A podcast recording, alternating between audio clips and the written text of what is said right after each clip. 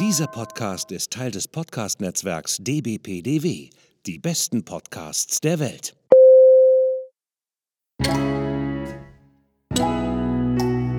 Willkommen beim Podcast von Rockstar TV mit Florian Petzold und Andreas Steinecke. Herzlich willkommen beim Podcast von Andreas und meine Wenigkeit, dem Florian. Gegenüber sitzt mein Kompagnon, der liebe Andreas Steinecke. Guten Morgen, Andreas. Guten Morgen, Florian Petzold. Danke der Nachfrage, mir geht es gut. Hast du noch gar nicht gefragt, ne? Aber es ist nicht Schön. schlimm. Nee, nee, habe ich noch gar nicht gefragt. Wetter ist übrigens auch wieder toll. Blumen fließen, äh, nee, Blumen sprühen, Wasser fließt. äh, äh, stand auch, glaube ich, mal so in so einem komischen Buch namens Bibel. Ähm, das 49-Euro-Ticket soll jetzt wirklich kommen, bundesweit, habe ich äh, gehört. Also die Verkehrsministerien haben gesagt, wir wollen das 49-Euro-Ticket für Schüler, Studenten, das 29-Ticket. Äh, ich bin mal gespannt. 49 Euro finde ich eigentlich ein bisschen happig, aber naja, egal. Aber es, darum geht es ja hier nicht wirklich. Entschuldigung, wenn ich jetzt alleine einen Monolog hier geführt habe. Ähm, wir haben wieder Gäste dabei. Wir haben einen Ben und einen André dabei. Und die beiden haben so eine kleine Manufaktur im, Blö, Manufaktur im Süden Deutschlands, so ungefähr. Norden? Westen? Westen? Du hast, du hast Westen, noch ein paar, Norden. Norden, Norden, Norden, Norden, Norden, Norden, Norden, Norden. Äh, oh Gott, fängt schon wieder geil an irgendwie. Ich hätte gestern nicht saufen sollen. Ähm, heißen M83. Hallo Ben, hallo André. Hallo Florian, hallo Andreas. Hi, ihr beiden. Man muss sich nach dem Intro schon echt das Lachen verkneifen. Ich trinke erstmal einen Schluck Kaffee. Ja, ich trinke erstmal einen Ja, Schluck Bier, damit ich auf den Pegel vom, vom Petzold komme. Jetzt darf ich ja auch endlich mal was sagen, ne? Ähm, nachdem Nö. er jetzt äh, so ein bisschen vor sich hin monologisiert hat. Ähm, ja, herzlich willkommen, schön, dass ihr dabei seid. Und ähm, wir ähm, haben uns jetzt eine Stunde Zeit genommen und mit, um äh, mit euch mal so ein bisschen Um mit euch. Genau, äh, zu klären, was denn M83 ist und wer vor allen Dingen ihr beide seid, weil ihr seid ja quasi die Köpfe hinter der Manufaktur. Ähm, ich bin eigentlich geneigt dazu, erstmal quasi euch ein bisschen persönlich auszufragen, aber die erste Frage, die mir tatsächlich bei der Vorbereitung so ein bisschen in den Kopf gekommen ist, ist eigentlich, ähm, warum eigentlich M83? Ben, mach du das bitte. Ja, genau. Ähm, wie weit soll ich ausholen? Kurze Erklärung, wofür M83 steht oder äh, Ich eine glaube- Historie dazu? Ich glaube, ich glaube, pass auf, lass uns erstmal kurz vielleicht die, den Namen erklären und dann müssen wir unseren Leuten überhaupt mal Ja. erklären, wer ihr eigentlich seid und was ihr überhaupt mit M83 Ja. macht. Aber ich finde den Namen halt so spannend. Genau, also Manufakt äh, M steht für Manufaktur. Er hat nichts mit der, mit der Band M, ähm, M83 äh, zu tun. Äh, die gibt es ja auch. Äh, das, äh, ich persönlich kannte die nicht, kannte aber ehrlich gesagt ein paar Songs davon. Ich weiß nicht, wie es bei André ausschaut, aber unabhängig davon ist M83 die Abkürzung von Manufaktur 83. Und äh, die 83 steht äh, für mein Baujahr. So einfach ist das. Und das äh, erklärt wahrscheinlich schon, dass ich offensichtlich die initiale äh, Startidee für, für, dieses, für diese Unternehmung hatte äh, und auf dessen Reise mich dann André glücklicherweise ähm, begleitet. Dann habe ich aber mal eine Frage, warum hast du denn nicht BM83 genommen? Ähm, ich hatte tatsächlich BM83, nö, das ergibt keinen Sinn. Ähm, Manufaktur. Doch, ben, ben, Ja. ben Manufaktur 83. Nee, nee so, so, so, so selbstherrlich bin ich dann doch nicht. Echt nicht? Nee. Ich habe ich hab dich aber anders kennengelernt.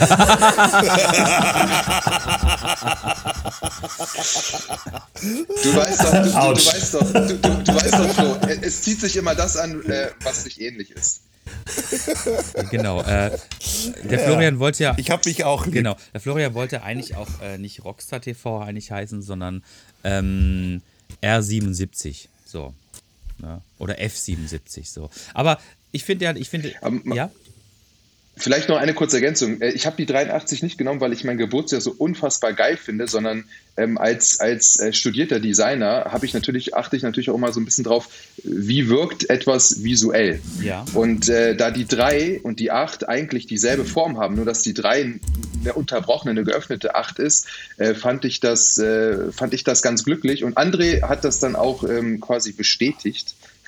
Äh, im, ich habe mir, große, genau, hab mir große Mühe gegeben, äh, da noch eine Alternative äh, zu, zu liefern, aber äh, wir haben keine gefunden. Und ähm, deswegen sind wir da bei der ersten Idee von Ben ähm, geblieben. Und, äh, es war nicht die erste Idee, aber ja. Aber ja, ja, gut, okay. In naja. der Iteration eine von vielen, aber die Finale. Ja. Manchmal, manchmal ja. sind die ersten Ideen oder so die ersten Iterationen auch tatsächlich eigentlich die besten. Ne? Ähm, aber ich muss gestehen, ich als alter Astronom, ne, ich gucke ja ständig jeden Abend in den Himmel, ne? Und ähm, ich habe natürlich sofort bei M83 an eine Galaxie gedacht. Ne? Jetzt äh, schlägt der Herr Petzold wieder die, äh, die Hände vor den Kopf, weil ich wieder irgendeinen Quatsch erzähle. Ähm, aber egal, gut, prima. Wir haben das jetzt geklärt, woher der Name kommt. Jetzt müssen wir aber natürlich erstmal äh, klären, ähm, was macht ihr denn mit M83? Was ist quasi euer Geschäftszweig, euer Geschäftsziel? Was möchtet ihr mit M83 uns Leuten da draußen, die Fahrradbegeistert sind, Gutes tun? ja, ähm, hauptsächlich Gravelbikes. Ähm, ah, das, großartig. Äh, ja, also äh, eigentlich äh, nichts anderes, sondern das ganze Thema Kosmos rund um das Gravelbike. Also fokussiert auf hochwertige Gravelbikes und äh, das ist eigentlich der Hauptfokus. Sehr gut, sehr gut. Man muss vielleicht, vielleicht, vielleicht noch dazu ergänzend sagen, äh, wir machen das äh, mit einer ganz großen Bemühung, äh, den Großteil der Wertschöpfungskette in, in Deutschland und wenn es nicht in Deutschland geht, auch in, dann in, im Rahmen der EU-Zone zu, äh, zu lösen, lass es, lass es mich mal so formulieren, hat einfach den Hintergrund, dass wir einfach da an der Stelle einfach auch möglichst nachhaltige äh, Produkte ähm, aufstellen wollen und wie sich auch gerade aktuell die weltpolitische Situation zeigt, äh, auch im wirtschaftlichen Faktor, äh, gar nicht äh, so ähm, unerheblich, weil wir tatsächlich auch dann an manchen Stellen ähm, nicht auf Ware, die verzeugt und verschifft werden muss, warten müssen. Mhm. Jetzt musst du das aber mal so ein bisschen erläutern, weil jetzt würde man, man könnte ja quasi, normalerweise würde man denken, okay, Ihr seid eine Marke, ähm, die quasi wie viele andere ihre Rahmen irgendwo in Asien produzieren lässt, dann hierher verschifft, das Ganze dann quasi mit Komponenten zusammenbaut und dann ähm, den Käufer anbietet. Jetzt hast du das aber quasi schon so ein bisschen entkoppelt, indem du, einfach sagst, okay, ihr macht das quasi nicht so. Wie macht ihr es denn anders quasi, dass ihr eben nicht in diese Abhängigkeit geratet? Na, wir haben so angefangen ne? und äh, haben äh, schon, schon immer unsere eigenen Pläne ähm, gehabt, das Thema Stahl auch zu entwickeln. Ähm, aber das ist so der, der, äh, der Hauptfokus. Ne? Also ich habe jetzt auf deine Frage geantwortet, was wir eigentlich machen. Gravelbikes, genau, Ben hat es spezifiziert. Aber um dieses Ping-Pong so ein bisschen von der, ähm, äh, von der Argumentation vielleicht äh, ein bisschen besser darzustellen. Ne? Also das ist der Hauptfokus, Gravelbikes, äh, wie Ben gesagt hat, das Thema Spezialisierung ähm, und ähm, Fokussierung auf Logistik und Herstellungswege. Also das heißt, also wir kommen dann immer mehr so auf, auf den Punkt, was hebt uns eigentlich ab? Und das ist äh, der Fokus, dass wir vom Konzept her ähm, die ganzen Logistikwege so kurz wie möglich halten wollen und dass wir auch das Thema äh, Produzenten in Deutschland ähm, fokussieren wollen. Nicht nur, weil wir das Thema ähm, Abhängigkeiten von Asien, das wäre im Prinzip äh, relativ egal, das kriegt man mit Sicherheit auch hin, aber das wollen wir gar nicht. Unser Fokus ist, äh, das Thema äh, Made und Handmade in Germany zu fokussieren. Und das haben wir jetzt mit dem Stahlrahmen 100 Prozent, äh, also so gut wie 100 Prozent erreicht. Mit dem Carbonfahrrad noch nicht ganz, wie man sich vorstellen kann. Aber das ist der Fokus, den wir haben. Ne? Also ähm, spezialisiert auf Gravelbikes, auf hochwertige Gravelbikes mit dem Fokus äh, Deutschland und EU-Komponenten zu verwenden. Und das sieht man bei unseren Produkten im Detail dann, wenn man da später drauf einsteigen. Mhm. Ähm, dann gehen wir doch einfach direkt mal ins Detail. Also wenn wir schon mal dabei sind, ich finde das jetzt gerade ganz, einen ganz spannenden Ansatz, weil ähm, ich denke mal, wir alle ähm, sind mit dem Thema Gravelbike mit Sicherheit ähm, gut vertraut und in der Regel, in der Regel fahren die meisten Leute, sage ich jetzt mal, ähm, ein Carbon-Gravel oder ein Alu-Gravel. Ne? Ja, okay, der Herr Petzold kann noch nicht fahren, er wartet noch auf sein. So. Ne? Und hoffentlich bald kommt auch sein Orbea. So, ich habe ihm eine Probefahrt angeboten. Ja, ich, äh, also auf den Gravel Games habe ich ihm eine Probefahrt angeboten, aber er wollte nicht. Ja, ey, auf der Gravel Games hier immer, da hätte ich auch zigtausend andere noch fahren können, Digga. Irgendwie halt eins besitzen, das ist das. Hm. Aber das können wir auch lösen. wir, sind liefer, wir sind lieferfähig. Also, ja, wenn man das nötige da, Kleingeld hat. Okay, ähm, dann lass uns mal, lass uns einfach mal ähm, darauf einsteigen, Warum Stahl? Ne? Also was macht diesen Verbundstoff, den wir natürlich alle vom Fahrradfahren kennen? Ich glaube, jeder hat in seinem Leben bestimmt irgendwie mal ein, äh, ein Fahrrad aus Edelstahl oder beziehungsweise aus Stahl besessen. Hm, zumindest am Anfang, denke ich mal. Ähm, was, ähm, die ältere Generation. Ja, ja. Die neuere kennt das nicht mehr. Ja, also, ja. Aber das ist egal. So, ähm, warum Stahl? Also der, das Schöne an Stahl im Vergleich zu also wenn wir das jetzt mal mit, den, mit, mit, mit dem aktuell überwiegend, überwiegend äh, genutzten äh, Werkstoff Carbon vergleichen, dann ist natürlich der massive Vorteil an, an Stahl, dass es auch einfach das Material an sich einfach auch nachhaltiger ist. Es ist recycelbar. Wenn, das, wenn der Rahmen unglücklich hinfällt, dann hast du eine Beule drin, im schlimmsten Fall einen Riss, den kannst du, äh, den kannst du von einem gekonnten Schweißer dann auch wieder äh, schweißen lassen. Ähm, also das heißt auf gut Deutsch, der Rahmen ist reparierfähig. Wenn Carbonrahmen unglücklich auf die Seite fällt, dann hast du da wahrscheinlich einen kleinen Bruch oder einen Riss. Es kann sogar auch noch ein Haarriss sein. Und äh, das hat dann massive Auswirkungen auf die, auf die Materialeigenschaften und der Rahmen hat eine sogenannte Sollbruchstelle. Das heißt, und wenn dann es auch noch dazu kommt, dass du diesen Carbonrahmen ähm, ähm, entsorgen musst, dann gilt der als äh, Sondermüll. Ja, das darf man nicht vergessen. Also es ist jetzt nichts, was du mal eben so äh, zu Hause in den Mülleimer schmeißen kannst oder zersägen kannst. Äh, das ist halt äh, ein giftiger Werkstoff. Ne? Mhm. Und äh, das hast du halt alles bei Stahl nicht. Und äh, ja, Punkt. Das erstmal, das, das ist erstmal so das schlaggebendste Argument. Und äh, in unserem Fall, wir, wir nutzen Rohre, die ja auch in, in, in Europa ähm, gezogen und konifiziert werden und äh, die dann auch in Deutschland entsprechend, in Berlin, um ganz genau zu sein, äh, produziert werden. Ja, aber das Thema Fahreigenschaften, Ben, ähm, das vielleicht noch ja, ein das, bisschen, das, genau. das ist das, ja genau, danke für den Hinweis. Das ist auch nochmal ein guter Hinweis. Man hat ja bei einem, also man, das kann man jetzt nicht verallgemeinern. Beim Carbonrahmen ist es ja so, dass man den in der Regel oder meistens sind Carbonrahmen so ähm, die Lagen gelegt, dass sie sehr, äh, sehr, sehr steif sind. Also du trittst in die Pedale, du hast sofort Kraftübertragung, da, da verbindet und äh, verdreht sich auch kaum was. Bei einem Stahlrahmen verhält sich das tatsächlich ein bisschen anders. Das heißt, du hast schon ein bisschen, der Rahmen arbeitet schon etwas mehr als ein Carbonrahmen. Und äh, das ist jetzt vielleicht bei jemandem, der auf der Straße Rennrad fahren will, eher eine negative Eigenschaft. Aber beim Gravelbike-Fahren gerade wenn du halt auf äh, unruhigerem ähm, Untergrund bist, ist das natürlich auch nochmal ein Werkstoff, der etwas mehr kinetische Kräfte absorbiert, was natürlich äh, dem Gravelfahrer im Komfortverhältnis entgegenkommt. Das merkst du auch. Also das erste Mal, als ich dann unseren ersten Gravel-Stahlrahmen äh, gefahren bin, äh, ich konnte es kaum glauben, wie, wie viel kommoder du auf so einem Gravelbike äh, aus Stahl fährst im Vergleich zu einem äh, Carbonbike. Und auch wenn es Rad im, im, im Schnitt so zwischen 800 und 1000 Gramm schwerer ist als ein Carbonrad, fühle ich mich auf dem Rad einfach tausendmal wohler. Und ich habe die Wahl zwischen beiden Werkstoffen zu fahren und ich fahre lieber ähm, auf meinem Carbonrad. Und ich glaube, André auch, äh, auf meinem Stahlrad, sorry. Und ich, ich wollte gerade schon sagen. Ja, ja, nee. Und äh, ich glaube, beim André sieht es ähnlich aus.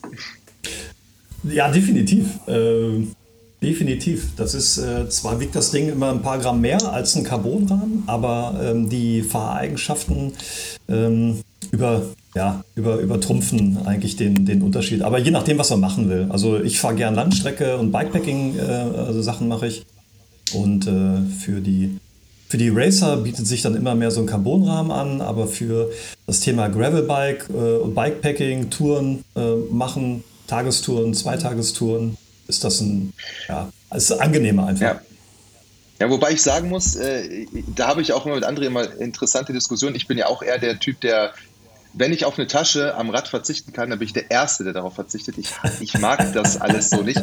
Ich bin eher der Typ, der dann wirklich mal in die Pedalen tritt und Gas gibt. Und ähm, ich mag es auch ein bisschen ruppiger. Also ich komme aus dem Cross-Country-Race-Bereich. Das ist so, da, das habe ich, äh, das habe ich zwölf Jahre lang ähm, semi-professionell betrieben. Und äh, daher habe ich da immer noch so ein bisschen diesen kompetitiven Ansatz beim Fahrradfahren. Den kriege ich auch einfach nicht mehr raus, auch wenn ich nicht mehr fit bin.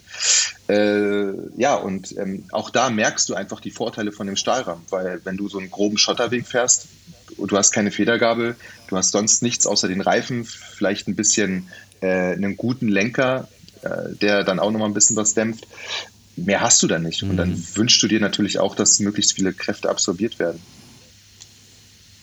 Ja, dann habe ich aber mal eine Frage dazu, wenn du ja schon sagst, ähm, ähm, Stahl äh, verwendet sich mehr, es ist komfortabler ähm, und du jetzt auch gerade sagst, irgendwie halt, warum haust du dann nicht von beiden, egal von wem, von Fox oder RockShox, vorne die 80 mm äh, äh, Federgabel mit rein? Ähm, dann hast du es ja eigentlich noch bequemer. Ja, man muss natürlich auch irgendwann, ich bin auch ein Gewichtsjunkie und darauf muss man natürlich auch achten. So eine Federgabel ist, äh, und ich bin auch ein Ästhet. Ja, und äh, ich, äh, ich persönlich mag die Optik von den Federgabeln an einem Gravelbike, mag ich mich noch nicht dran, zu, nicht dran gewöhnen. Es gab mal eine richtig coole Federgabel von RockShox, ich glaube, die hieß R, R, R1. Die hat im Grunde, die, das ist eine, äh, eine, das ist eine Drop-Down-Federgabel. Äh, die hätte sich ziemlich gut und nahtlos in so ein Rahmendesign eingebunden. Egal, wir, wir schweifen ab in Designthemen. Ähm, ja, nee, ist ja auch mal interessant. Nee, es, es, ist, ein legitimer, ist ein legitimer Punkt, aber ähm, wenn du dir mal die viele Gravel-Bikes anguckst, dann wirst du sehen, dass die so meistens so zwischen 40 und 45 Millimeter breite Reifen ähm, serienmäßig verbauen. Es gibt wenige, die wirklich noch breiter gehen. Und da haben wir gesagt, okay, wir, kom wir kompensieren das einmal durch einen, durch einen, zum Beispiel, wir nutzen äh, Lenker von Beast. Die sind schon so gebaut, dass die auch schon mal kinetische Kräfte absorbieren. Die sind nicht einfach nur stumpf und steif, sondern die sind, in, das, ich sage immer, das ist ein intelligenter Lenker. Äh, einmal aus ergonomischer Sicht, aber auch aus funktionaler Sicht. Und auf der zweiten Stelle verbauen wir halt relativ breite Reifen, sodass du halt wirklich einen maximalen Komfort hast, tubeless. Und dann holst du dir eigentlich auch schon ziemlich viel Komfort rein. Mhm. Und dann gibt es auch noch inzwischen Optionen wie äh, einen gefederten Vorbau, den ich immer noch dem, der, der, dem, äh, der Federgabel vorziehen würde.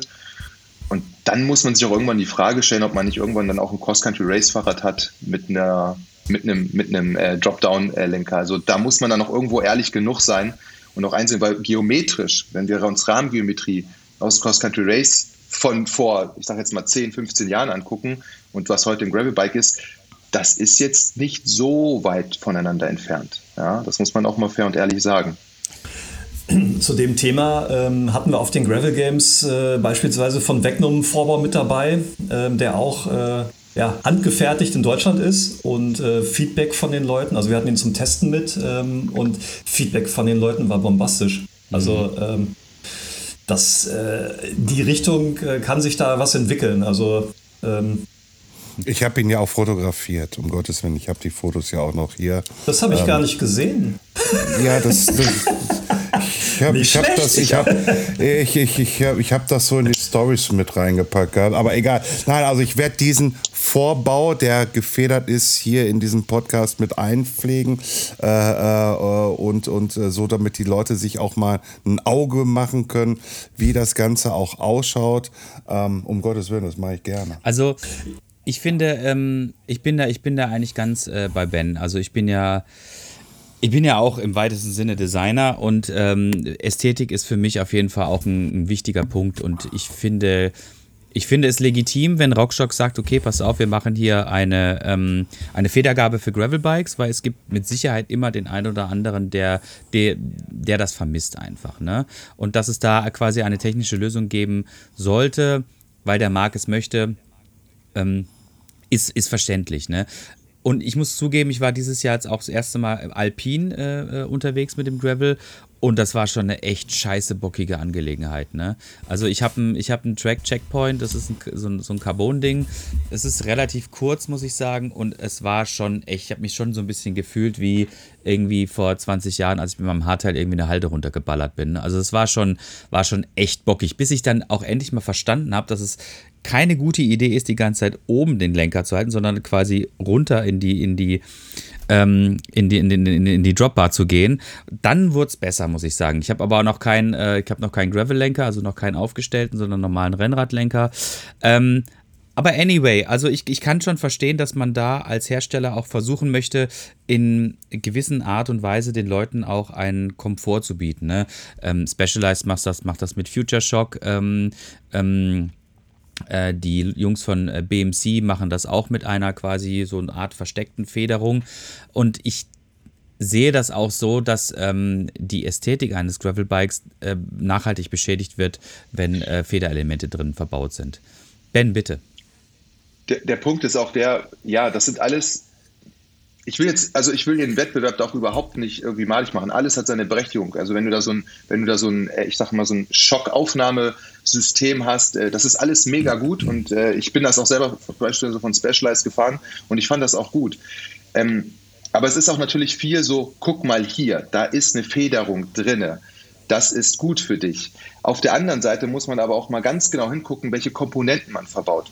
Wenn du, eine, wenn du einen guten Lenker, einen guten Vorbau, gutes Lenkertape, gute Reifen, gute Sattelstütze und einen guten Sattel hast, das ist auch alles, das sind alles, ähm, das sind alles Komponenten, die können kräfteabsorbierend wirken. Und zwar erheblich. Mach da mal, mach da mal jetzt, ich sage jetzt mal ganz salopp, mach da mal so eine billige Carbon-Sattelstütze rein und mach mal eine hochwertige Carbon-Sattelstütze von also wir nutzen die von, Manuf äh, von Beast, kann aber auch von, da gibt es auch noch andere Carbonhersteller, die das genauso gut können ähm, oder ähnlich gut können und die absorbieren spürbar kinetische Kräfte. Und da muss man halt auch fair und ehrlich sein. Und da bin ich auch wieder ein bisschen, wie du schon sagst, der Designer und der Purist, der sagt, ja, das ist alles auch ein bisschen vielleicht Marketing und Show, aber es kann nicht unbedingt mehr. Ja, das muss man dann vielleicht auch fairerweise sagen. Also den, den größten Unterschied ähm, haben wir auch so bei dem ganzen Testen in der Produktentwicklung zwischen Alu- und Carbon-Lenker und Sattelstütze festgestellt. Dass man halt wirklich ja. sagt, also auf der, als Beispiel, ja, äh, unser Kumpel Ingo ähm, ist zum ersten Mal den Beastlenker gefahren und äh, hat mich gefragt, äh, verflixt, ist der locker? ist der nicht richtig festgeschraubt? ich so, nein, doch, ist alles cool, ist alles richtig.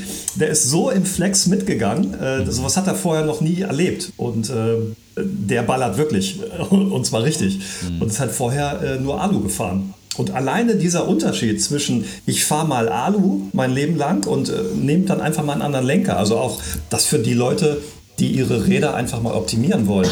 Macht das einfach mal. Holt euch mal einen anderen Lenker. Ja. Das ist der Hammer. Das ist halt ja, es ist halt immer viel so ein bisschen so offensichtlich. Das ist, und genauso, weil du, weil wir über das Thema ähm, Stahl auch gesprochen haben, ist genauso wie, ah, Stahl ist aber ultra schwer und das ist halt, das sind halt, da gibt es halt immer zwei Wahrheiten. Ne? Also die eine ist ja, wenn du, wenn du, ich sag jetzt mal 10 mal 10 mal 10 Zentimeter, also ein ähm, Block Aluminium und Stahl nimmst, natürlich ist der Stahl schwerer.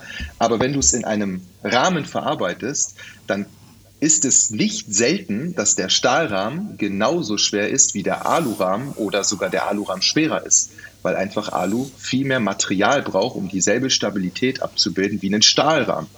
Ja, und ähm, wir haben und wir haben es auch. Ich meine, unser Rahmen wiegt 1,6 Kilo, unser äh, Stahlrahmen. Es ist und es gibt es gibt auf dem Markt Gravel Alurahmen, die wiegen um die 2 Kilo. Ja, und die müssen dieselben die müssen dieselben Kräfte absorbieren. Die Tests sind ja alle genormt, äh, wie auch unser Rahmen. Und dann sage ich ganz ehrlich, hm, obendrein ist Stahl auch noch etwas, äh, etwas komfortabler, etwas flexibler. Ähm, Alu ist dann ein bisschen, äh, ein bisschen steifer, ein bisschen spröder. Aber das kann ja, ich, wie gesagt, ich will das eine, ich will den einen Werkstoff nicht, jeder Werkstoff hat, hat seine Vorteile. Ähm, wir für uns haben aber einfach die Entscheidung getroffen, dass wir mit Stahl einfach ähm, das klügere Material haben und was auch besser in unser ganzheitliches Konzept passt. Mhm. Was, was ich aber auch zum Thema Stahl mal sagen wollte, ist, sag doch mal einfach einen herkömmlichen Menschen, irgendwie, du hast einen Stahlrahmen. Was geht bei diesem Menschen durch den Kopf? Der denkt erstmal an einen Teeträger. Das ist was ganz Normales. Das nächste, woran er denkt, Rost. Der denkt sofort an Rost. Ne? Irgendwie so. Und dann, dann denkt er sich so, hä? Warum machen die denn kein Carbon oder Aluminium? Stahl hat man ja doch damals bei den alten Rädern benutzt. Ne? Und ich hoffe mal, dass diese Aufklärung, die du jetzt gemacht hast, Ben, ne, warum Stahl gut ist, ich hoffe, dass das den Leuten da draußen hilft, jetzt mal einfach mal zu verstehen, dass Stahl im Grunde genommen das bessere Material, auch ähm, nachhaltige, was du ja vorhin sagtest, ne, wenn du einen Riss da drin hast und du hast einen guten Schweiß bei Carbon, ja, Sondermüll und weg. Äh, äh, Aluminium kann man ja auch schweißen, wenn man das wirklich kann. Keine Frage, aber ihr habt gesagt von M83, Ben und André, nee, wir machen Stahl, weil es für euch halt einfach bequemer ist. So habe ich Genau. das jetzt so für mich so das Fazit. Ja, aber nicht nur, nicht nur bequemer. Also äh, es ist abbildbar in Deutschland. Das ist für uns auch ein Thema. Ne? Also, ähm, und deswegen ähm, ist da der Fokus auch äh, in Richtung Stahl. Neben den genannten anderen Vorteilen ist es auch das Thema Produktion und äh, also Standort, Standortwahl auch. Ja. Ja. Es gibt, es, gibt, es gibt ja auch bei uns um die Ecke, also wir kommen aus dem, wir kommen übrigens, weil ihr es vorhin gesagt habt, aus dem Süden, nein, wir kommen aus dem Norden, wir kommen aus in der Nähe Ich Hildesheimer habe Wald, doch Saarstedt. korrigiert. Ich habe mich Ja, bei Hannover, nee, ich wollte ich es so sagen, Han Hannover, Hildesheim die Ecke und da ist ja auch noch ein anderer äh, Spezialist, äh, der für Alurahmen berühmt und bekannt ist. Und, äh, und da sieht man aber auch, das ist ja auch das ist ja auch deutsche, Deu äh, Made in Germany, die Rahmen alle. Und wenn man das mal beachtet, das hat dann natürlich auch einen, einen ganz anderen Wert am Ende des Tages. Und genau diesen Wert versuchen wir natürlich auch mit unseren Stahlrädern auch unseren Kunden zu vermitteln, zu sagen, das ist nicht irgendein Rahmen, der hier zusammengebrutzelt wurde in Fernost. Und ähm, wir haben auch in Zukunft äh, den Plan, das können wir jetzt aktuell noch nicht abbilden, aber so Richtung nächstes Jahr, dass wir auch äh, Kunden vereinzelt anbieten, äh, in die Produktion unserer Stahlrahmen einzuladen. Wenn wir sagen, ey, das interessiert mich, das will ich sehen. Und das ist vielleicht auch nochmal so ein Add-on, wo der Kunde dann auch mal sagt, okay, ich kann hier sehen, wie mein Rahmen entstanden ist. Und es ist nicht irgendein anonymi- anonymisierter Prozess, der irgendwo ähm, in Taiwan ähm, oder in China stattgefunden hat. Und, und damit will ich nicht nihilieren, dass, äh, die, ähm, dass die dort äh, in Fernost keine gute Arbeit machen. Also jemand, je, niemand würde jemand sagen, eine Ming-Vase Ming ist Schrott. Das ist auch die chinesische Handwerkskunst. Ich will damit nur sagen, dass wenn jemand darauf Wert legt, ein Produkt, das nachhaltig aus Deutschland ist, für sich erwerben möchte und ganz bewusst eine Produktauswahl treffen will, dann hat der, dann können wir dieses Add-on auf jeden Fall anbieten. Das ist der Unterschied. Ach, der Werbepart ist dann jetzt hiermit verendet. Ne? Halbe Stunde lang. Verendet, sehr es ist- schön. so, wir machen ist Überzeugung. Feierabend. Das ist. Le Leute, Leute, Leute, wir können dann Feierabend machen. So. André, du hast eine Frage. Oder wolltest du noch was sagen? Ja, eine, eine Ergänzung nochmal zu dem äh, Thema äh, nicht nur schauen und anfassen, sondern auch ähm, das Thema ähm, Größenanpassung. Weil äh, wir haben unseren Stahlrahmen jetzt aktuell in äh, drei Größen, ähm, ML und XL. Ähm, wir haben aber ähm, auch Anfragen von Leuten, die sind über zwei Meter. So, und äh, die wollen wir natürlich auch bedienen, äh, gerade äh, was das Thema Skalierung von den Geometrien äh, betrifft. Also wir wollen keine ähm, Einzelgeometrie-Lösung anbieten, also nicht komplett individuell, sondern das Thema Größenanpassung. Äh, Weil A, A, sind wir von unserer Geometrie überzeugt, aber das andere Thema ist, äh, ein äh, Mensch, der 2,10 Meter zehn groß ist oder noch größer, der hat dann irgendwann, äh, trifft an seine Grenzen mit dem Systemgewicht, wenn er dann auch gerne Bikepacking machen möchte. Führt dann dazu, ähm, dass wir dieses Thema ähm, auch im nächsten Jahr unbedingt mit angehen wollen mit unserem Fertigungspartner, dass wir dann dickere Rohre, Geometrieskalierungen machen können, äh, um auch solche äh, Individualpersonen mit ähm, Rahmen zu bedienen, die sonst woanders keinen bekommen.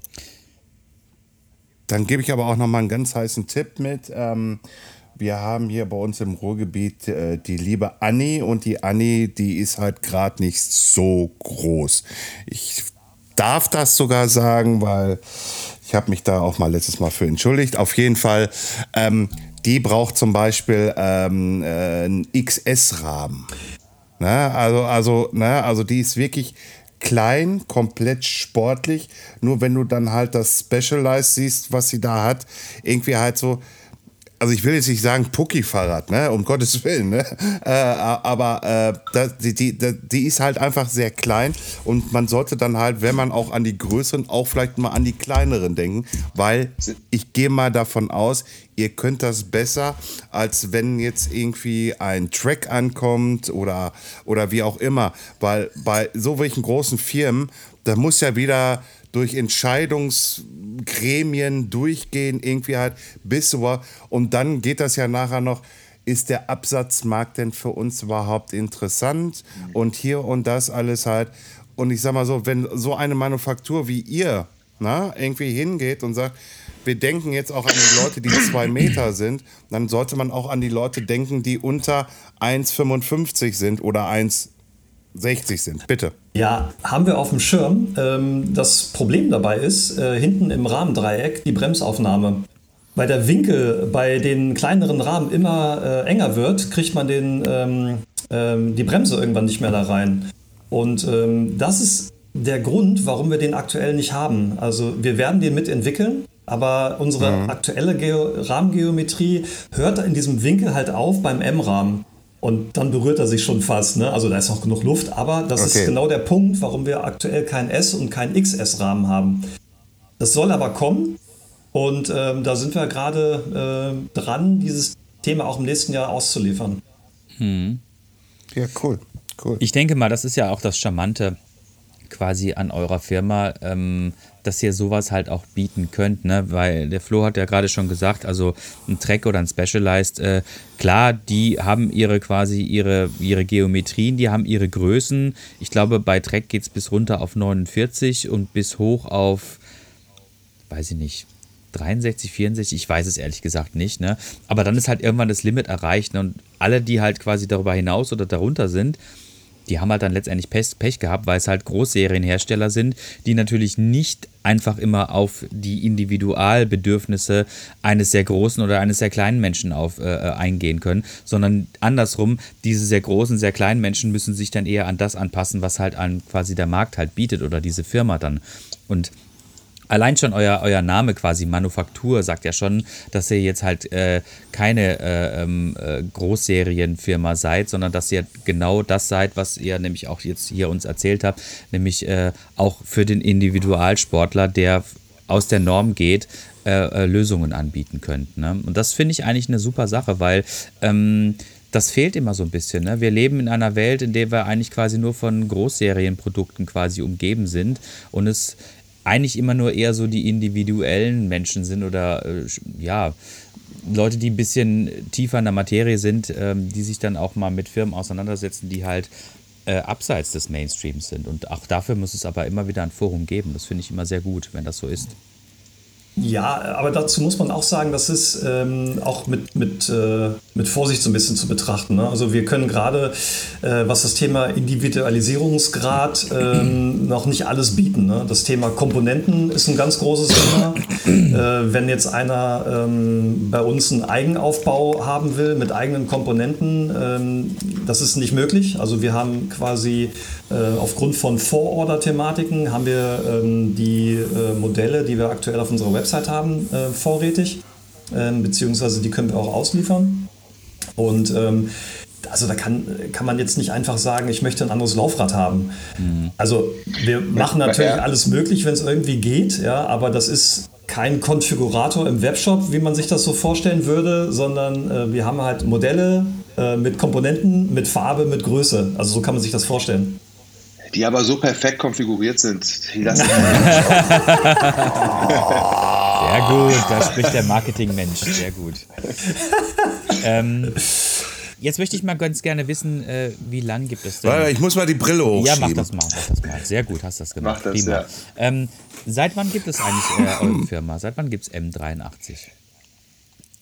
Also die Firma M83 gibt es seit März letzten Jahres. Okay. Aber die, Histor die Historie ist allerdings äh, nahezu 20 Jahre alt, mhm. wenn man so will, dahinter. Ähm, ich, wenn euch das interessiert, dann hole ich kurz aus. Also äh, ich habe es ja bereits erwähnt, es, es, hat ja alles so ein bisschen äh, mit mir angefangen und der Hintergrund ist ja, ich habe das Ganze, ich glaube 95 ging es da los.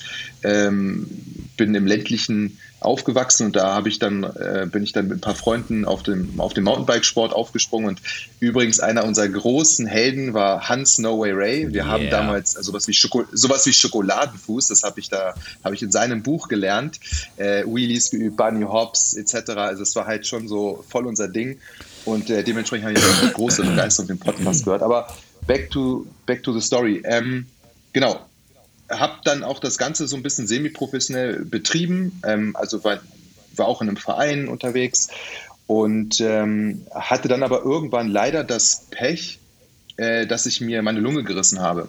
Auf gut Deutsch war das Thema dann mit dem Radsport, mit dem ambitionierten Radsport, war dann erstmal Adapter. Was mir mindestens genauso viel Spaß gemacht hat, war immer das, das Schrauben.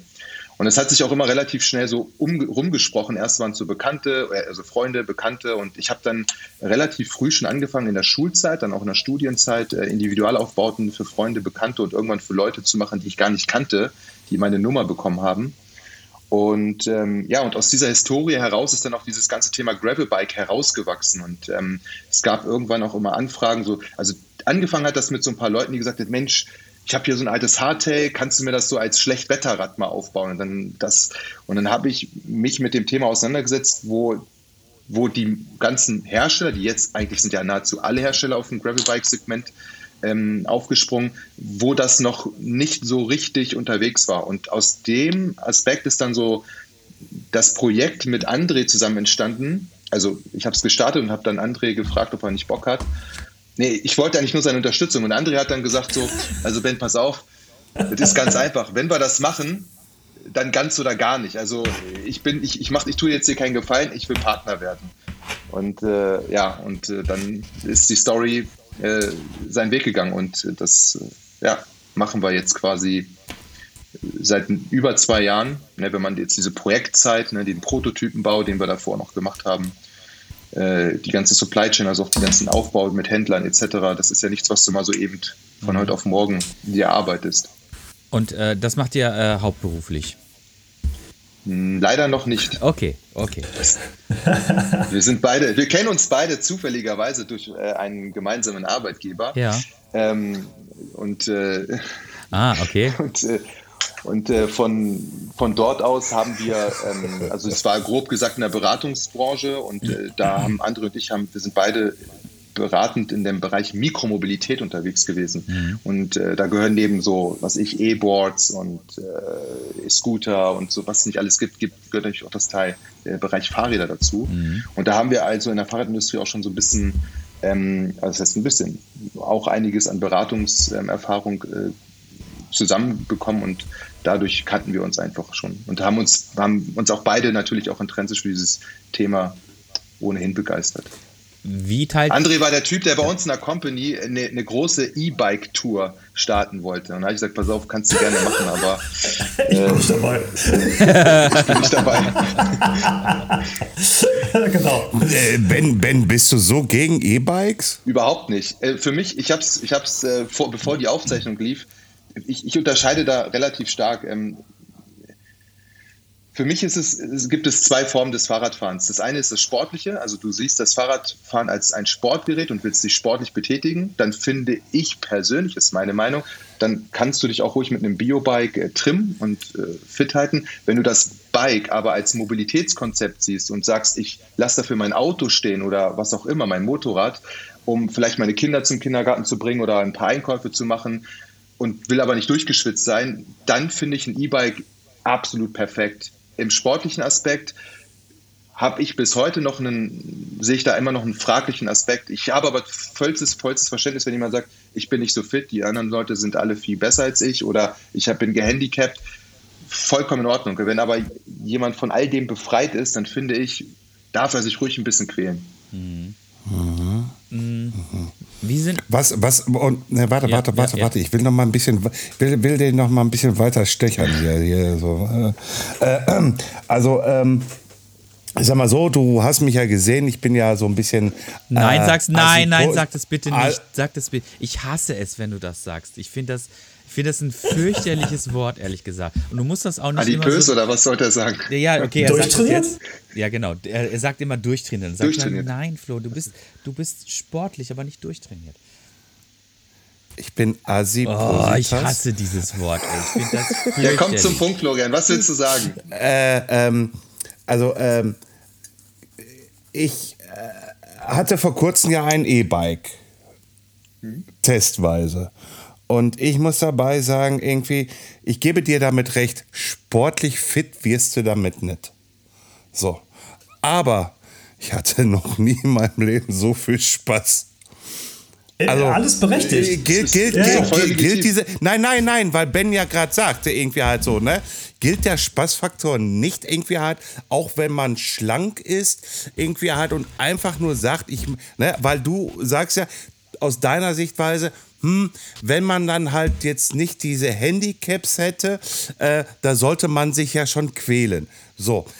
Aber was ist mit dem Spaßfaktor? Ja, doch, doch, komm. Ich habe gesagt, man darf sich ruhig, ich habe gesagt, man darf sich ruhig ein bisschen quälen, ja. Ich habe nicht gesagt, man soll sich quälen.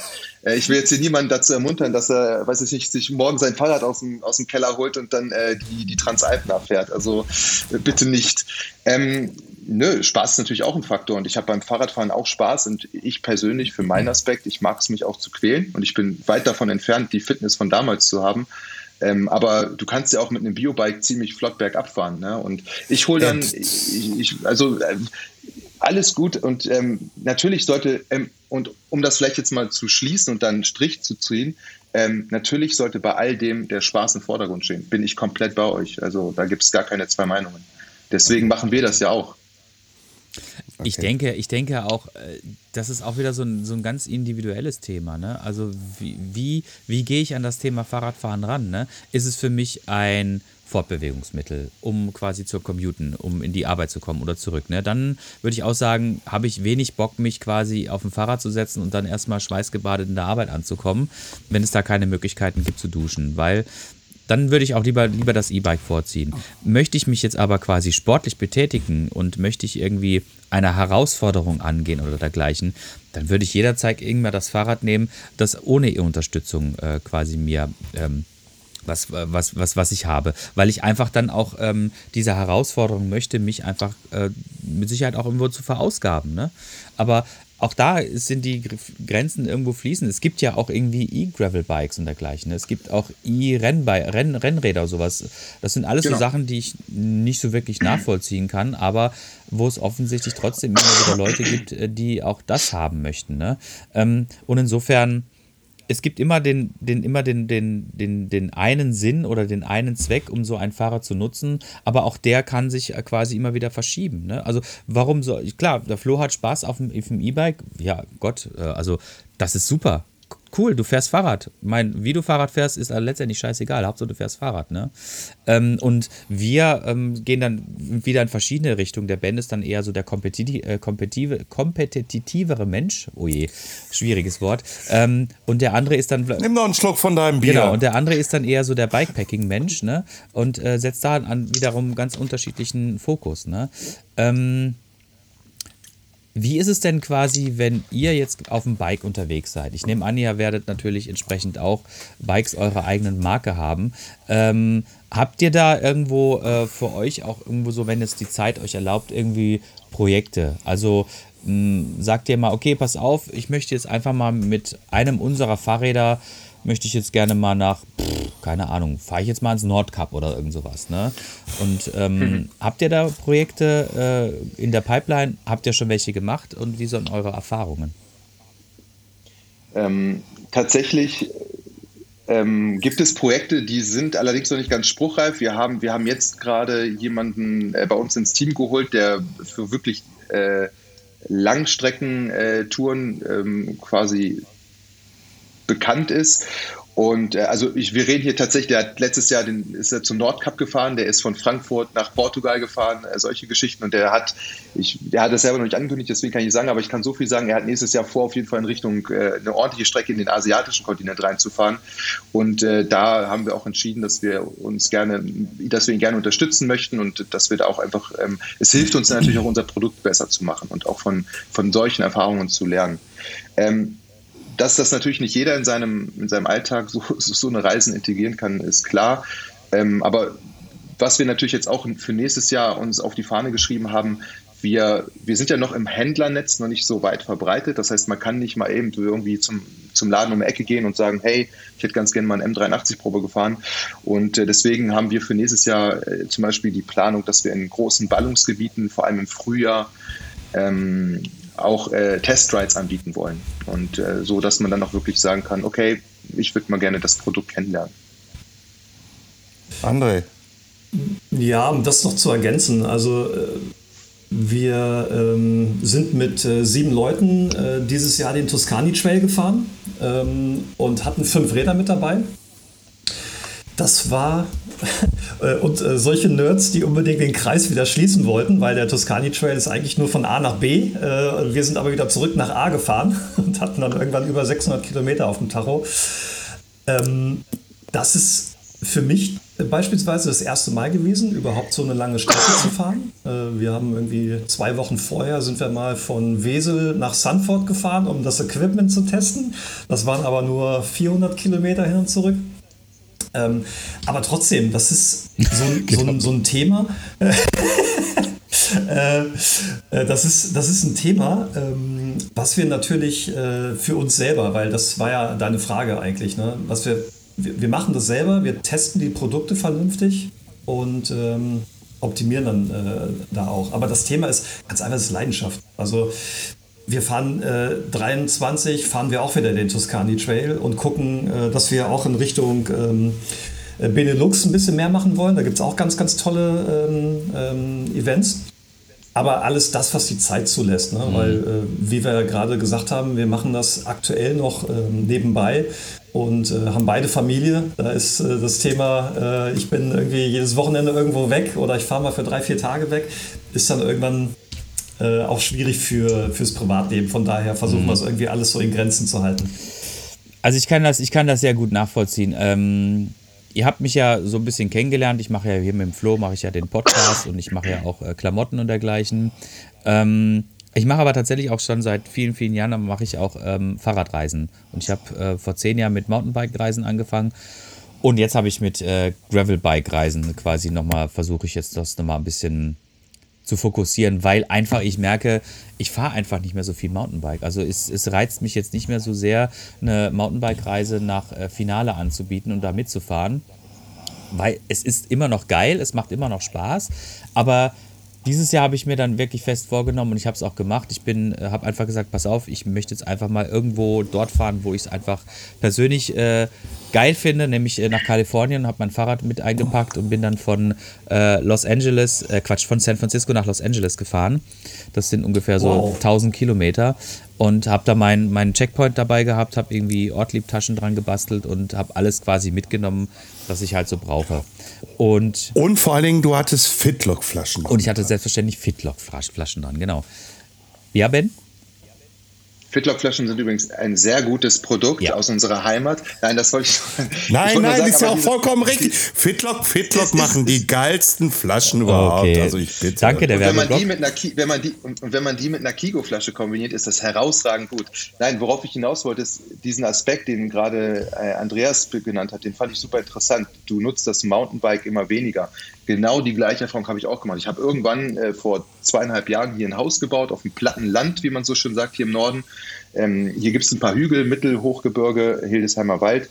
Aber bei mir war es einfach so, mein Mountainbike stand so viel rum, weil ich gesagt habe, es ist Elbern über den Acker, über die Feldwege mit einem Mountainbike zu fahren. Das ist so, als würdest du äh, mit einer Motocross-Maschine äh, die Autobahn äh, pesen. Es ist, es, ist, es ist nicht dafür gebaut worden. Mhm. Und dann habe ich gesagt, okay, warum willst du, ich habe trotzdem Bock auf Fahrradfahren und äh, da war das Gravelbike und ich hatte auch ein Rennrad, dann habe ich das rausgeholt. Das hat sehr gelitten in der Zeit, weil ich bin eigentlich mit dem Rennrad Gravel gefahren.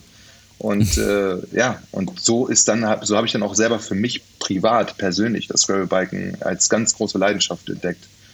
Auf jeden Fall, also das geht mir genauso. Und ähm, ich äh, hatte immer, immer Bock, Mountainbike zu fahren, war immer dieser, dieser Adrenalinkick irgendwie, wenn du die Trails runterfährst, das hat mich immer gereizt. Das hat mich später dann auch gereizt, einfach große Touren zu fahren, um mir quasi das alles selber zu erarbeiten. Aber jetzt merke ich einfach, dass es mich total, total bockt irgendwie. Äh, zum Beispiel ähm, an meinem Geburtstag dieses Jahr bin ich mit Freunden nach Amsterdam gefahren, hin und zurück. Also einen Tag hin und einen Tag zurück. Das waren jetzt von Essen aus ähm, jeweils 250 Kilometer. Und so hat man dann am einen Wochenende einmal 500 Kilometer gemacht. Ne? Es war super, das Wetter war geil und alles war prima. Es war zwar am Schluss eine ziemliche Qual, weil wir Gegenwind hatten und sowas, ne? Aber das sind immer so Sachen, ähm, die natürlich immer wieder auf den Touren passieren und die dann aber auch immer wieder so im Kopf bleiben, weil du hast es halt gemeistert, ne? Und du hast einfach durch dieses Gravelbiken, ähm, auch dieses Long-Distance-Gravelbiken, siehst du so viele Dinge einfach nochmal viel intensiver. Wie gesagt, diese Kalifornien-Geschichte, ich kannte die Strecke, ich bin mit dem Auto schon gefahren und jetzt mit dem Fahrrad war das ähm, was ein völlig andere, äh, ein völlig anderes äh, Erlebnis für mich und es war, es war halt einfach geil. Es macht halt einfach super Spaß, ne? Und ähm, solche Geschichten, wie du, äh, jetzt erzählt hast, äh, wie die Projekte, die äh, ähm, euer neuer Kollege da schon irgendwie abgerissen hat, ne? Ähm, mega geil. Würde ich auch super gerne machen, aber auch wie bei euch, ähm, man muss irgendwie alles unter einen Hut bringen und irgendwo muss das Zeug auch irgendwo immer so ein bisschen finanziert werden. Man kann nicht einfach sich ständig äh, alleine in den Flieger setzen oder alleine aufs Fahrrad setzen und dann irgendwie mal 1000 Kilometer fahren für eine Woche oder so. Das alles muss irgendwo gegenfinanziert werden. Aber es macht halt einfach mega Spaß. Ja, cool. Das sehe ich genauso. Ja. Und das Coole ist, ich, äh, ich, ich bin ja in die Gegend gezogen, wo meine Frau eigentlich jetzt hierher kommt. Und inzwischen ist es so, dass ich meiner Frau zeige, was für coole Spots hier noch gibt. Weil ich einfach durchs Gravelbiken einfach, ich, ich fahre halt einfach hier kreuz und quer und äh, mhm. entdecke die Gegend und ähm, versuche so meine Kilometer abzureißen. Ja. ja. Geht mir genauso. Also durchs Mountainbiken habe ich hier super viel äh, kennengelernt, super viele Trails. Ähm, die sind fürs, äh, fürs Gravel aber ein bisschen bockig. Ähm, deshalb mit dem Gravel ziehst du auch viel größere Kreise. Und ähm, da bin ich jetzt auch irgendwie teilweise Trails gefahren oder auch durch Landschaften gefahren, wo ich echt dachte, ey, das ist ja super geil hier. Ich, ich war hier schon mal in der Gegend, aber genau dort war ich nicht und das alles in einer Tour zusammen. Mega gut, mega gut. Aber wir sind schon wieder so ein bisschen in ein bisschen Lobhudelei. Der Herr Petzold äh, driftet langsam in, ins Lummerland ab und äh, langweilt sich schon. Ähm, jetzt haben wir noch gar nicht über großartig über André gesprochen. André, wie ist denn, wie ist denn, wie ist denn dein Hintergrund? Also über Ben haben wir jetzt so ein bisschen was erfahren, aber über André haben wir noch gar nichts erfahren. Ich würde mich eher so bei dir einreihen. Ne? Also ich bin äh, früher ähm, eigentlich nur hobbymäßig Mountainbike gefahren und habe das Radfahren ehrlich gesagt äh, so ein bisschen wiederentdeckt, als ich äh, von äh, Düsseldorf aus raus aufs Land gezogen bin ähm, und habe quasi mit einem Kindergartenkollegen wieder angefangen, so ein bisschen öfter mal Mountainbike zu fahren. Also Kindergartenkollegen äh, mit unseren gemeinsamen Kindern. Ähm, und ähm, genau, jetzt, jetzt, jetzt wird es ah, jetzt, ja, ja, ja, ja, ah, ja. Aha, aha, aha. Nein, vergesst das. Äh, jedenfalls Jedenfalls ähm, fing das wieder an und ähm, das war noch weit vor Gravelbiken und ähm, auch weit äh, vor, dass ich äh, Ben kennengelernt hatte. Und habe für mich halt festgestellt, ja, mega cool, bringt Spaß, äh, ist mir aber irgendwie alles ein bisschen zu langsam und ich bin nicht derjenige, der irgendwie so Trails äh, runterspringt, runterballert, sondern eigentlich eher Spaß hat, ähm, ja, im Wald zu fahren, aber auf Geschwindigkeit und nicht unbedingt, um Stunts da zu machen. Und ja, dann kam irgendwann mal diese Diskussion, äh, was mache ich mit meinem 26 Zoll Mountainbike? Kaufst du dir ein 29 Zoll Mountainbike oder lässt es lieber sein? Und äh, das war so die Zeit, äh, wo ich dann auch Ben kennengelernt habe. Und ähm, so fing das ganze Thema an. Ähm, Richtung äh, Gravelbike. Ne? Hast du dir schon mal ein Gravelbike angeschaut? Äh, und äh, zack, war ich auf einmal drin. Und ähm, ich hätte selbst nicht gedacht, also ich bin davor niemals irgendwie Bikepacking-mäßig unterwegs gewesen, habe da auch gar nicht dran gedacht. Ähm, und das kam eigentlich alles äh, mit dem Gravelbike und mit dem ganzen ja drumherum. Und ähm, das hat mich total gepackt. Also das ist eine absolute Leidenschaft geworden. Zwar sehr spät, aber ist doch super. Immer noch mal was Neues. Ist cool. Also, das ist so, äh, so mein Hintergrund. Und mittlerweile, was wir so in zwei Jahren alles äh, gemacht haben und dazugelernt haben, was das Thema ähm, Produkt und Mechanik betrifft, ja, es bringt total Spaß. Also selbst an seinem Rad zu schrauben, äh, das aufzubauen, das ist äh, super, genial. Mhm.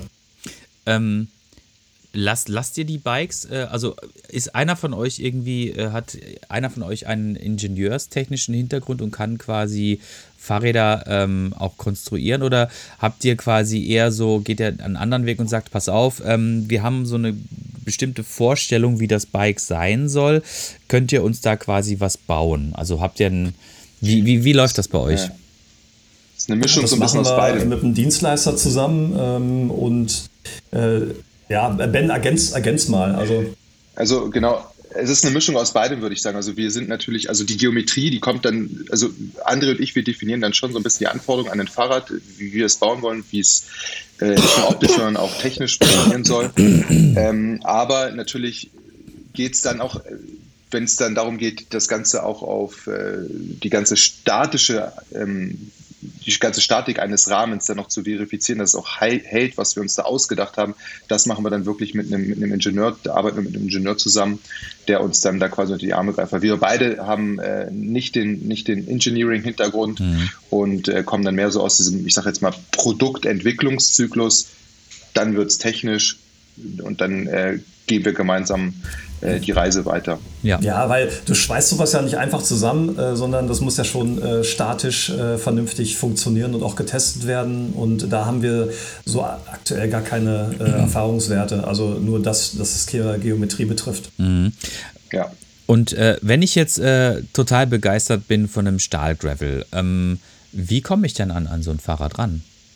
Also wo kann ich das kaufen?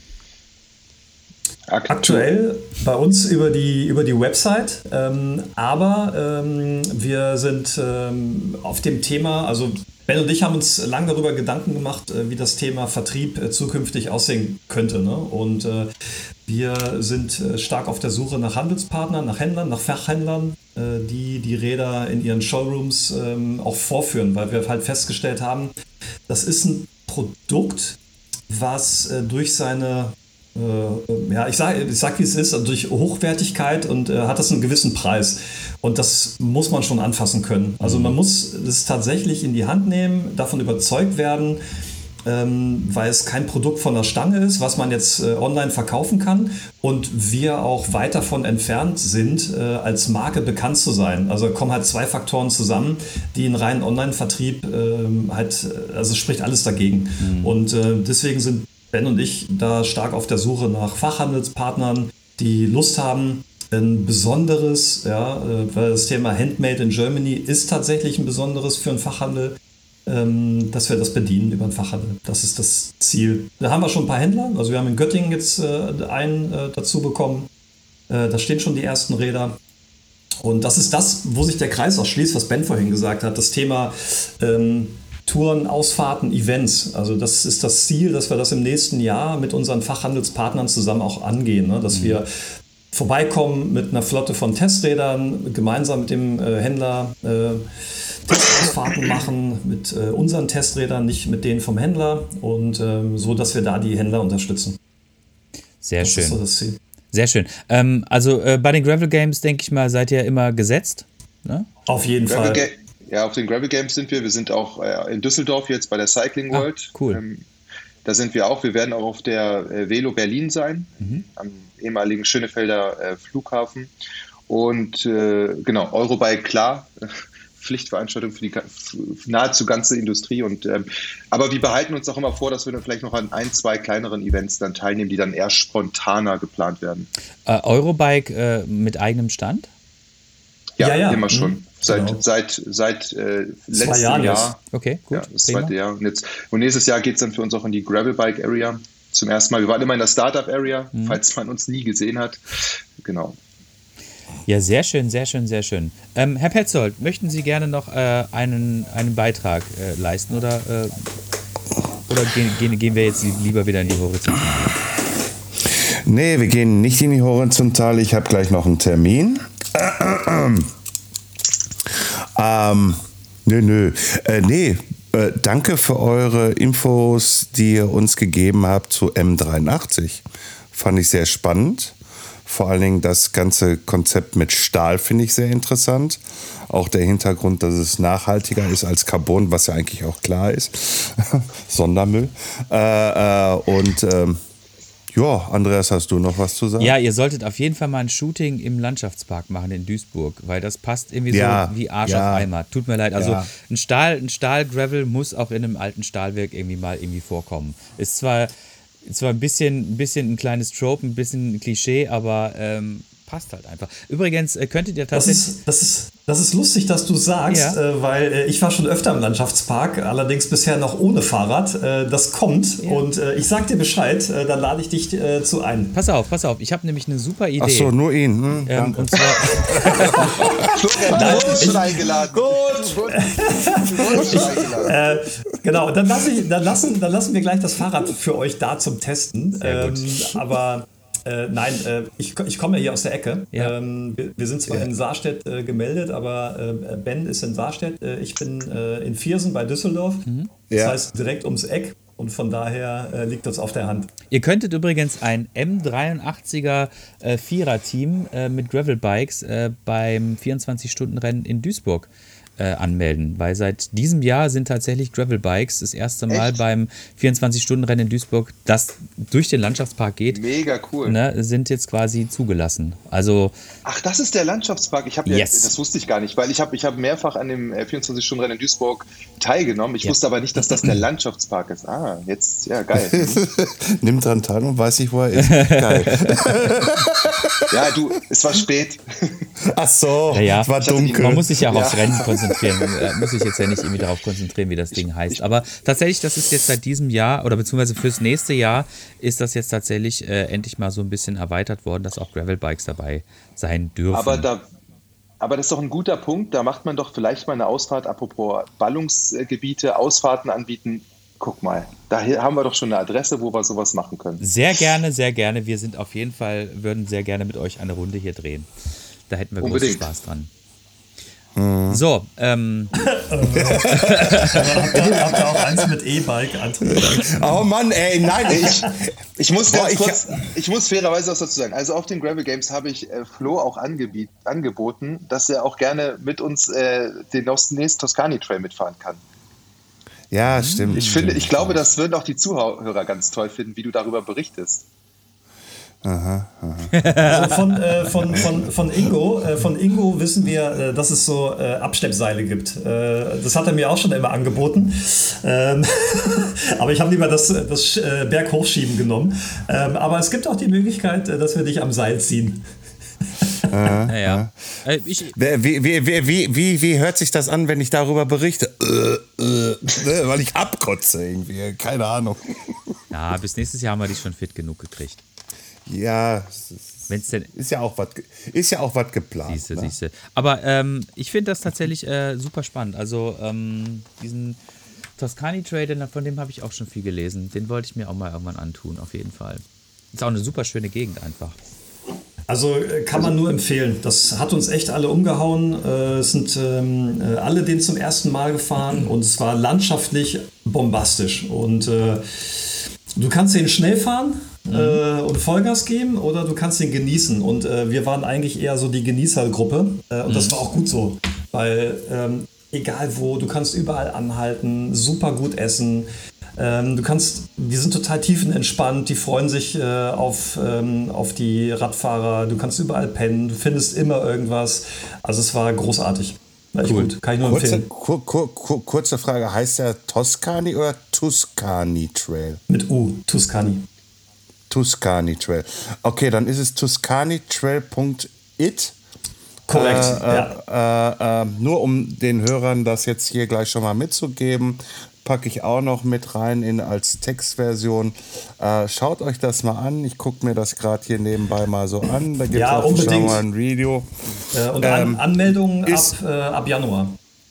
Ja, ja, ja. Cool. Ab Januar. Sehr gut, sehr gut. Prima. Ähm, 9. Januar, ganz genau 9. zu sein. Januar. Ein Montag. Sehr schön. Gut, ich äh, läute mal die Verabschiedung ein. Und zwar möchte ich mich auch sehr gerne bei euch bedanken, dass ihr euch die Zeit genommen habt, äh, hier bei uns im Podcast zu sein. Es war wie immer ähm, super spannend. Ähm, also wie immer heißt es für uns, wie immer, dass wir einen Gast dabei hatten, der für uns äh, super spannend war. Ich hoffe natürlich auch, dass es Boah, für euch Alter, das läuft gerade gar nicht gut, Doch, finde ich. Das doch, läuft gerade gar doch, nicht gut. Das ist alles super. Und ähm, ja, wir wünschen euch auf jeden Fall bei eurem ähm, bei M83 weiterhin sehr, sehr viel Erfolg und wir sehen uns mit Sicherheit demnächst irgendwo wieder, spätestens irgendwie äh, wahrscheinlich in, in, in, äh, in Düsseldorf auf der Cycling World. Ansonsten, wie gesagt, wenn ihr mal hier seid, äh, wir würden uns super freuen, mit euch eine Runde zu fahren. Und ähm, ja, herzlichen Dank, dass ihr bei uns gewesen seid. Euch gebührt das letzte Wort. Ja, vielen Dank, dass ihr da, dass ihr, dass ihr für uns da wart und uns die Chance gegeben habt, in äh, eurem Podcast zu sein. Also vielen Dank dafür.